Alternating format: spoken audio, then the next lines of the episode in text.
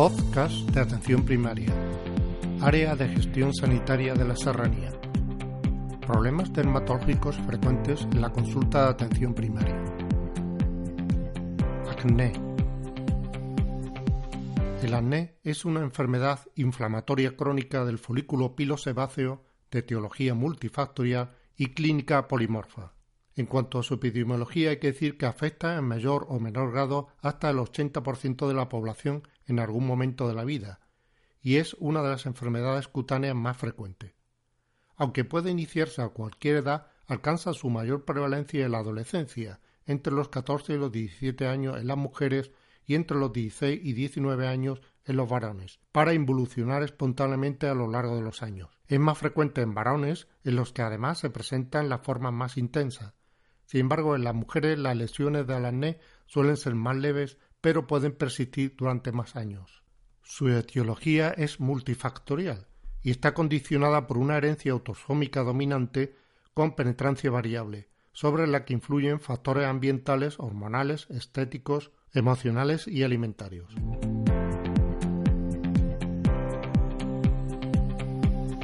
Desde el punto de vista patogénico, las alteraciones básicas son cuatro en primer lugar, una alteración cualitativa y cuantitativa de la producción del sebo, como respuesta exagerada de la glándula sebácea a los andrógenos.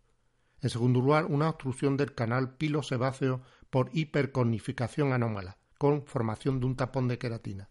En tercer lugar, existe una modificación de la flora bacteriana del folículo pilosebáceo con proliferación del Propionobacterium acnes, que es una bacteria anaerobia gran positiva que se concentra en mayor cantidad en la cara de los pacientes con acné con respecto a los que no lo tienen. Por último, existe una secreción por parte del Propionobacterium acnes de quimiocinas que atraen los leucocitos polimorfos nucleares produciendo inflamación. Existe una correlación entre cada una de estas etapas y las lesiones clínicas.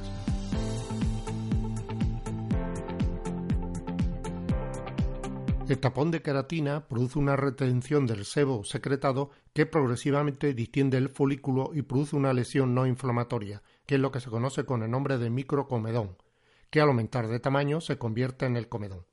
Como consecuencia del acúmulo de sebo, se produce un aumento importante de la población del Propionobacterium acnes, que condiciona un aumento de la producción bacteriana de sustancias biológicamente activas, que pueden disolver la pared del folículo y de factores quimiotácticos que al difundirse por la dermis atraen a los polimorfos nucleares y a los macrófagos y activan el complemento. Esta respuesta de tipo inmunitario y la reacción a cuerpo extraño producida por la salida del contenido folicular hacia la dermis son la causa que convierte los comedones, lesiones no inflamatorias, en lesiones inflamatorias como pápulas, pústulas, nódulos y accesos.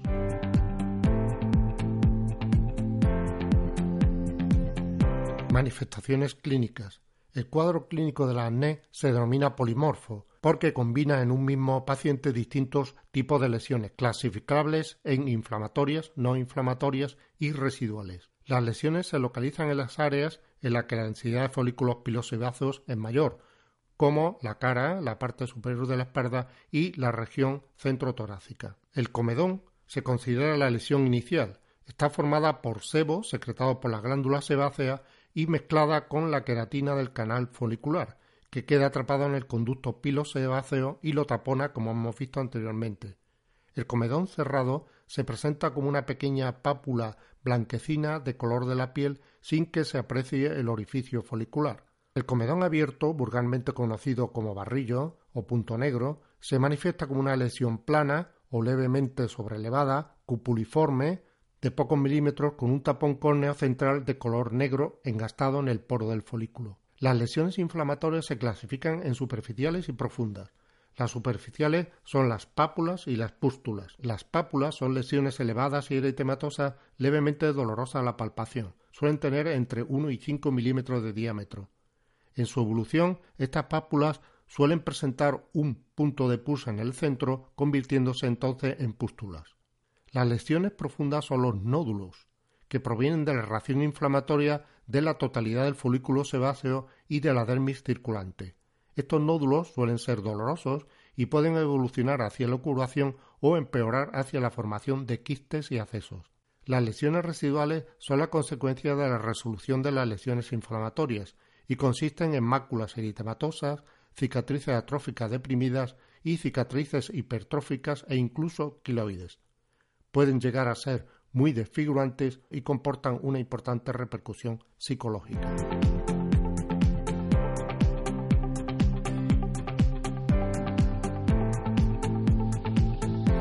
Clasificación.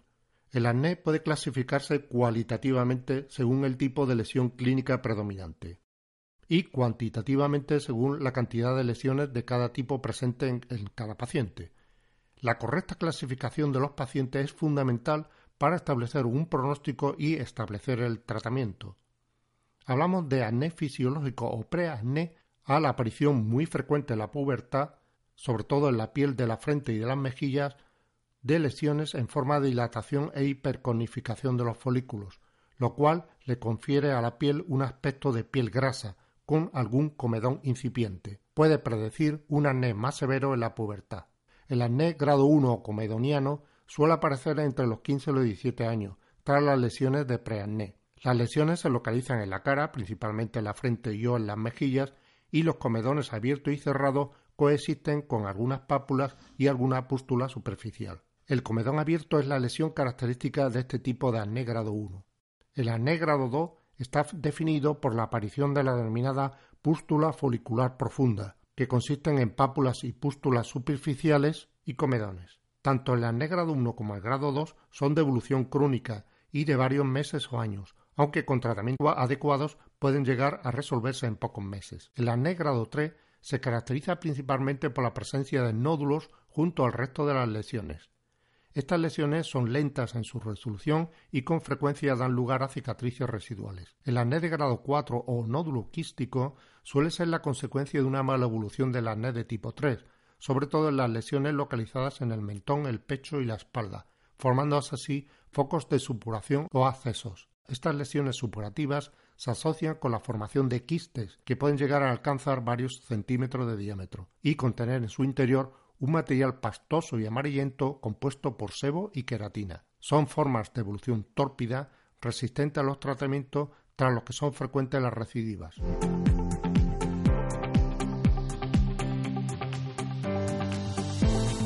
Diagnóstico y diagnóstico diferencial. La historia clínica debe recoger los antecedentes familiares de acné, la edad de inicio del cuadro y los factores agravantes y beneficiosos como pueden ser la dieta, la menstruación, el embarazo, los anabulatorios, etc. El diagnóstico clínico generalmente es fácil.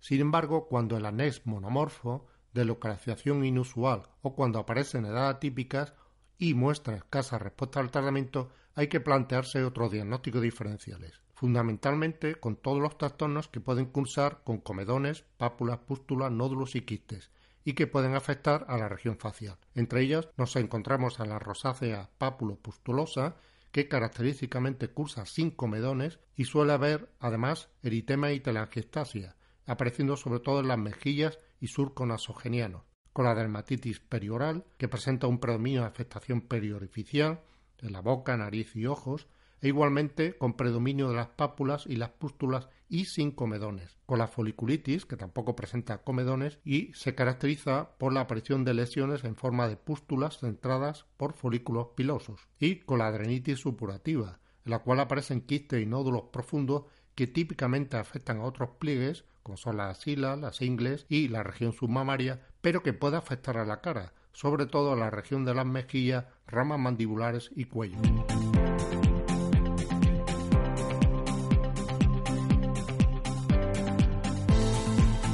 Especiales de acné, acné neonatal o pustulosis cefálica neonatal.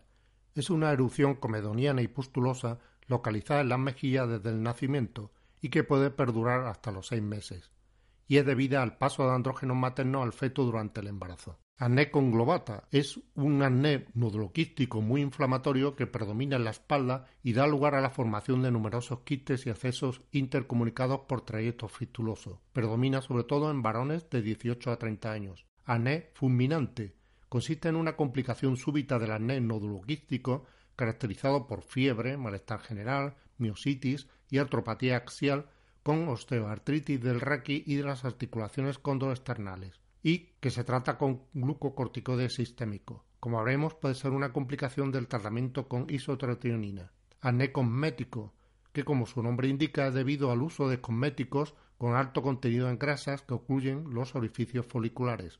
Acné escoriado es una forma de acné propia de mujeres jóvenes en la que predominan las escoriaciones autoinfligidas y las cicatrices. Pueden reflejar un trastorno psicológico subyacente. Y también encontramos una serie de erupciones acneiformes, como es el acné industrial, en la cual se produce una oclusión del infundíbulo folicular por aceites minerales. Aparecen trabajadores de la industria metalúrgica.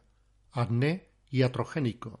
Puede ser debido a medicación por vía sistémica o por vía tópica. Los fármacos que lo producen con mayor frecuencia son los utilizados en terapia hormonal sustitutiva, especialmente la testosterona, los glucocorticoides, los antiepilépticos, los antituberculosos y los citostáticos. Entre los acnés iatrogénicos el más frecuente sin duda es el acné corticoideo, que se caracteriza por un monomorfismo lesional con un predominio de las pápulas o pústulas en un mismo estadio evolutivo, localizadas principalmente en el tórax y en los hombros. Con frecuencia, las lesiones son pruriginosas y de aparición brusca, y es característica la ausencia de comedones. También son frecuentes las erupciones acneiformes por citostáticos inhibidores del factor de crecimiento epidémico.